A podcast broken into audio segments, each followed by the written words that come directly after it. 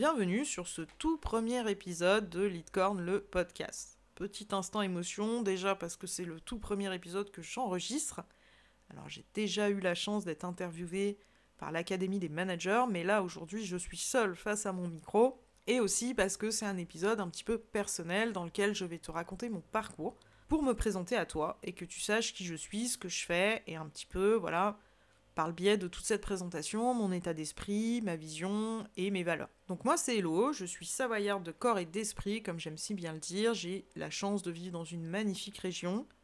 À l'instant où j'enregistre ce podcast, il a neigé, neigé sur les hauteurs, et franchement, euh, petit instant chauvin, il n'y a rien de plus beau pour moi que la neige sur les montagnes savoyardes. Et j'ai eu plusieurs vies en tout cas dans le salariat, euh, puisque pendant mon parcours d'études, bah, comme beaucoup d'étudiants, il fallait bien payer euh, un petit peu ses frais, et donc j'ai fait plusieurs petits boulots.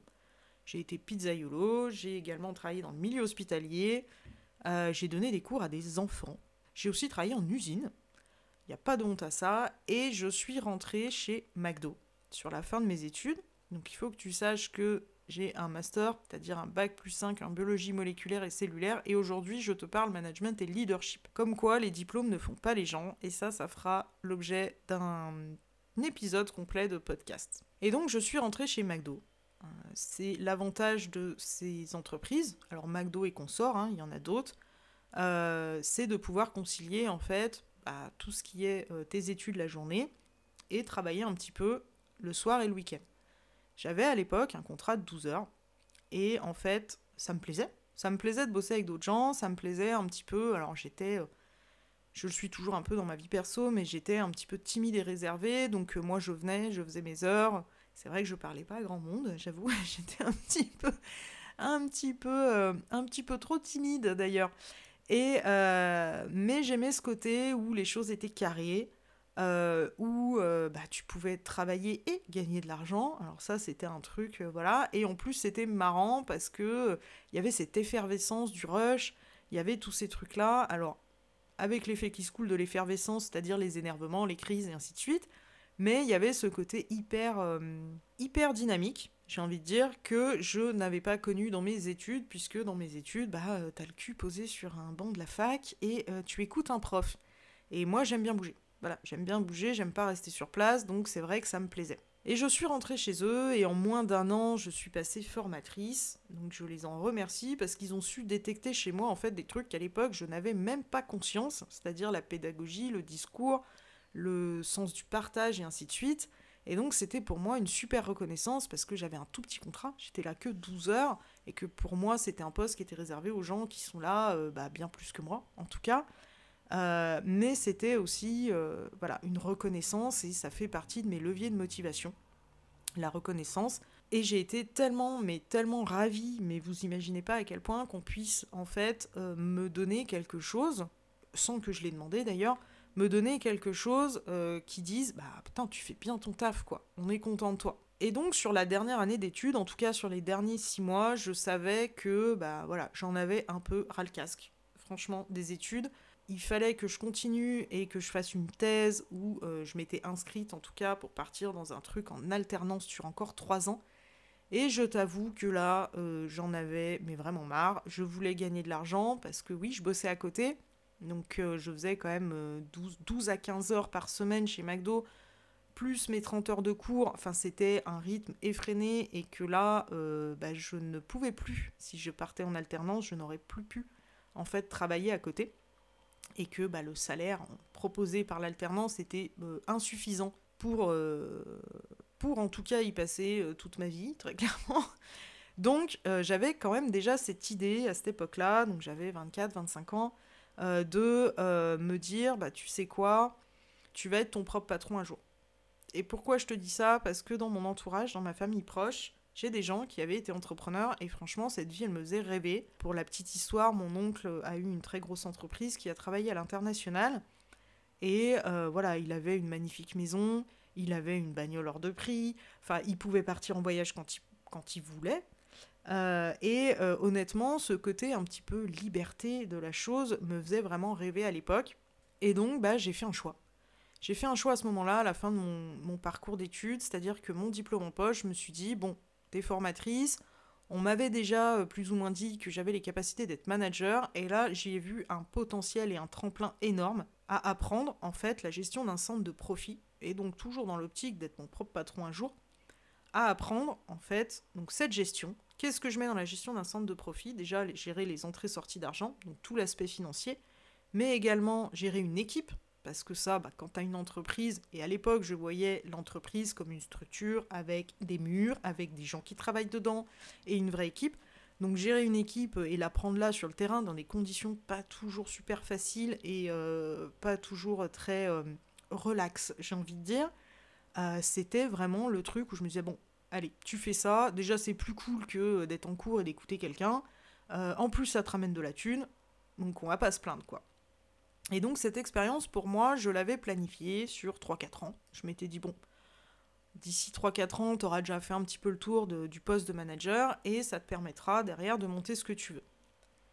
Je te fais une confidence, ça n'a pas duré que 3-4 ans.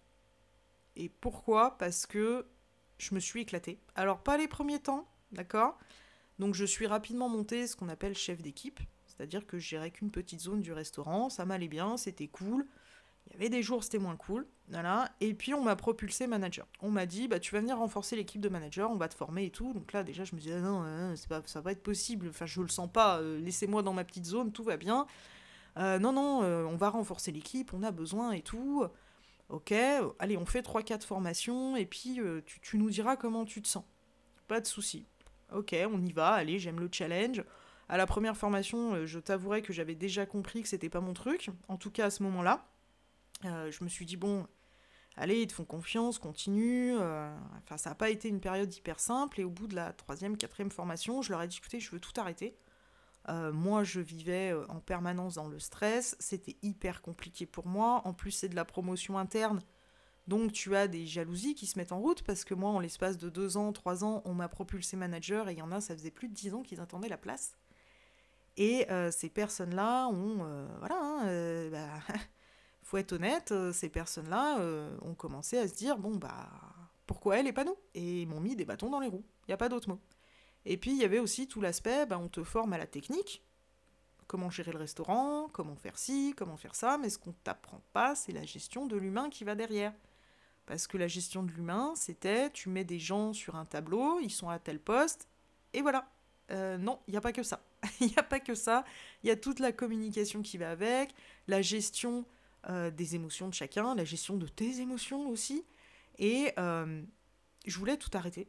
Et on m'a dit, bah écoute, c'est pas possible. Euh, voilà, il y a une manager qui a démissionné, qui est partie un petit peu en claquant les portes. Et bah non, en fait, tu prends sa place, quoi. Et donc, d'un truc qui devait durer une formation sur six mois, on m'a dit, bah là, non, en trois mois, et même pas trois mois, il faudra que tu sois autonome. Donc, grosse pression que je me suis mise moi. En plus, bah voilà, ça se passait pas forcément très bien avec l'équipe parce que j'avais pas les clés. J'avais pas les clés de la communication et j'ai fait honnêtement toutes les erreurs des chefs cons. Ce que moi j'appelle un chef con, c'est-à-dire gueuler, imposer tes idées, ne pas écouter.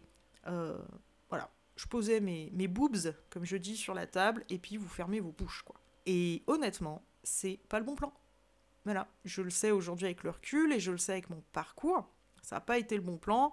Et euh, jusqu'au moment où j'ai tellement gueulé comme un putois, il n'y a pas d'autre mot, où j'ai fini par faire pleurer quelqu'un. Et là, pour quelqu'un qui est comme moi, qui est assez empathique, qui est euh, assez timide, réservée et également très humaine au fond d'elle, ça a vraiment été l'électrochoc et il a fallu prendre du recul et se dire bon, comment je fais Comment je fais autrement? Parce que euh, bah déjà, moi, intérieurement, j'étais pas bien. Il faut savoir que c'est toute une période où j'ai eu des soucis de santé.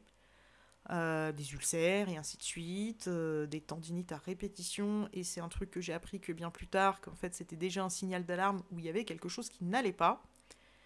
Et puis, bah, euh, je voyais bien que les autres, ils tremblaient un peu quand j'arrivais, quoi. Donc, j'ai discuté avec l'équipe de managers de l'époque, qui eux étaient passés par ces statuts-là bien avant, qui l'avaient géré potentiellement différemment de moi, et ils m'ont dit, va discuter avec les gens. Et là, dis, ah, mais là, c'est grosse épreuve parce que ça veut dire admettre qu'on a fait de la merde. Donc, se mettre dans une position de vulnérabilité alors qu'on est chef. Ma légitimité va en prendre un coup. Enfin, il y avait tous ces aspects-là. Et donc, ça a été une grosse prise de conscience et énormément beaucoup de recul. Et je l'ai fait. Je l'ai fait, j'ai été voir l'équipe et je leur ai dit écoutez, je connais vos difficultés, je suis passé par les mêmes postes que vous avant. Et franchement, j'ai fait de la merde. On m'a pas expliqué comment faire. Euh, je leur ai quand même dit que c'est à certains, et en tout cas ceux qui me mettaient des bâtons dans les roues et qui me testaient, que c'était pas cool et que bah, tout le monde démarre à un moment ou un autre et que j'admets que j'ai mes torts. Donc il fallait qu'ils admettent qu'ils aient les siens. Et là, ma posture a changé. Et la vision des gens a également changé. Je t'avoue qu'au début, ils n'étaient pas hyper sereins. Euh, ils se demandaient mais qu'est-ce qu'elle me veut, qu'est-ce qu'elle va encore me faire? Et puis, euh, j'ai réussi à développer, et c'est là que je suis devenue très clairement un leader. Et pour moi, un leader, et ça fera le sujet d'un podcast complet, d'un épisode complet, un leader, c'est quelqu'un qui inspire. Et on peut être inspirant en disant qu'on fait de la merde. On reconnaît qu'on a un côté humain, et ça, c'est hyper important. Et ce parcours, en fait, voilà, ça a été du, un long chemin du combattant, j'ai envie de dire, sur au moins une année ou deux, en tout cas. Euh, alors après, c'était plus facile, effectivement, d'être comme ça avec les nouvelles personnes qui ne me connaissaient pas, mais avec les anciens qui m'avaient connu dans ce, mode dragon, j'ai envie de dire, c'était plus compliqué. Et puis, bah après, j'ai évolué, euh, je suis passée assistante de direction, donc là, j'ai découvert aussi d'autres choses, la planification, euh, tout ce qui était gestion de commandes, et ainsi de suite. Et sur la fin, j'étais plus vraiment en accord avec les valeurs de l'entreprise puisque euh, le Covid étant passé par là. Euh, les restaurants, comme tu le sais, ont fermé pendant plusieurs mois et euh, là on nous demandait un petit peu de rattraper le chiffre d'affaires qui n'avait pas été fait. C'était pas possible. Humainement, il y a un moment, c'est pas possible. à moins d'augmenter les prix et de tripler les prix pour récupérer deux mois de non-travail. mais bon, là, on va avoir un petit souci avec la clientèle. Et on m'a demandé à ce moment-là de gérer des tableaux et des chiffres. Et là, je n'étais plus d'accord. Parce que pour moi, on gère des humains. Quand tu es chef, tu gères des humains. Quand tu es entrepreneur, que tu as une équipe, que ce soit des prestataires indépendants ou une équipe salariée, tu gères des humains. Et il faut savoir prendre conscience. Bah, nous, on avait tous, euh, on en avait tous chié, hein, les deux mois de confinement, et beaucoup de gens en ont bavé, euh, pas que nous. Là, on reprenait une activité, on se faisait clairement rouler dessus par la clientèle on était ravis, ravis que les gens reviennent, puisqu'effectivement, si les clients ne viennent pas, tu touches pas de salaire, hein, c'est eux qui font aussi vivre le restaurant. Mais euh, ça a été une période très très difficile. Et euh, bah, j'étais plus d'accord. Honnêtement, j'étais plus d'accord. Pour moi, j'ai toujours vu l'humain et l'équipe et le bien-être de l'équipe avant les chiffres. Alors ça paraît dingue de dire ça, puisqu'on gère un centre de profit et que tu es censé faire du fric. Ok, tu es censé faire du fric. Mais si les humains qui te permettent de faire le fric sont dans le mal, ça avance pas. Clairement, c'est une réalité, ça avance pas. Et euh, j'ai décidé, donc là, après, c'est mon corps qui m'a dit stop à ce moment-là.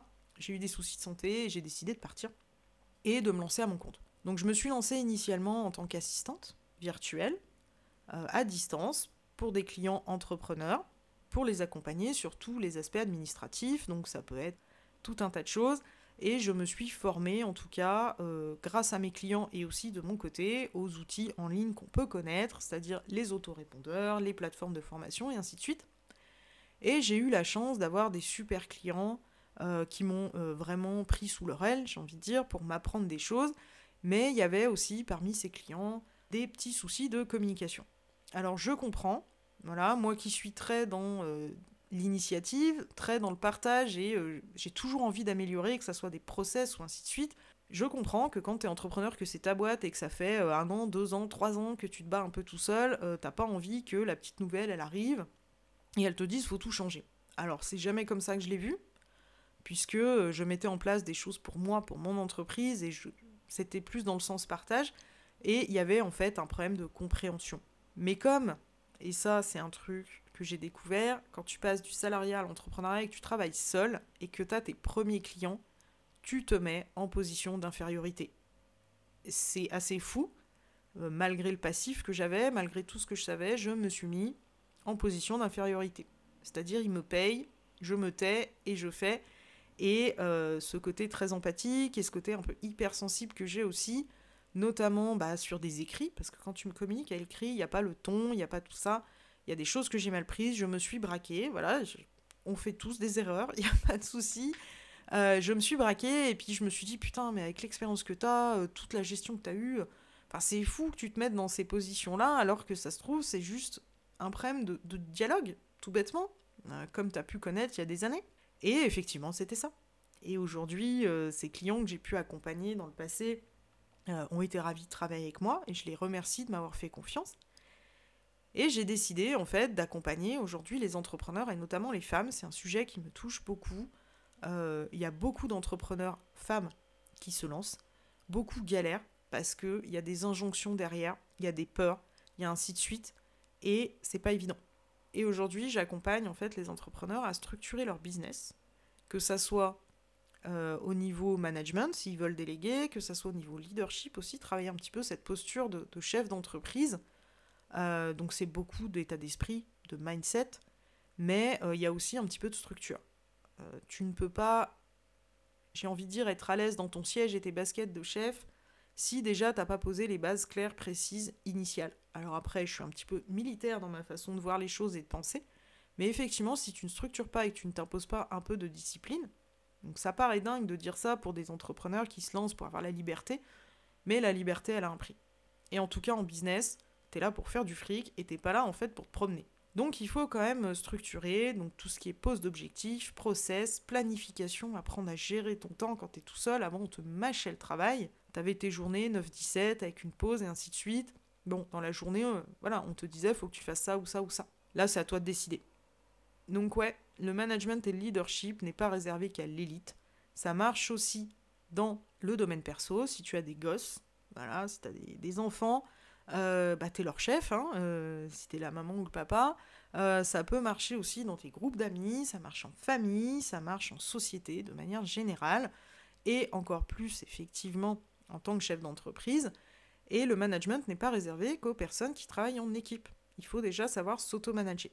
Et c'est un petit peu tout ça que tu découvriras au fil des épisodes, au fil des sujets. N'hésite pas à t'abonner à cette chaîne, euh, je peux pas te promettre qu'il y aura des épisodes toutes les semaines et ainsi de suite, puisque j'ai pas envie non plus, euh, et ça c'est un truc que je prône aujourd'hui, la simplicité. Même si je suis très disciplinée et organisée, j'aime les choses simples et j'ai pas envie de me foutre la pression avec ça. Euh, j'ai pas envie de te tourner des épisodes juste pour tourner un épisode et qu'il y ait un contenu à chier dedans. D'accord? C'est vraiment un vrai message. Donc abonne-toi pour avoir les notifs et n'hésite pas à venir partager ton avis, euh, tu peux me rejoindre sur les réseaux, je te mettrai les liens dans le descriptif de cet épisode. Et je te souhaite une excellente journée, une excellente soirée, suivant quand est-ce que tu écouteras ce podcast. Merci à toi d'être resté jusqu'au bout et je te dis à bientôt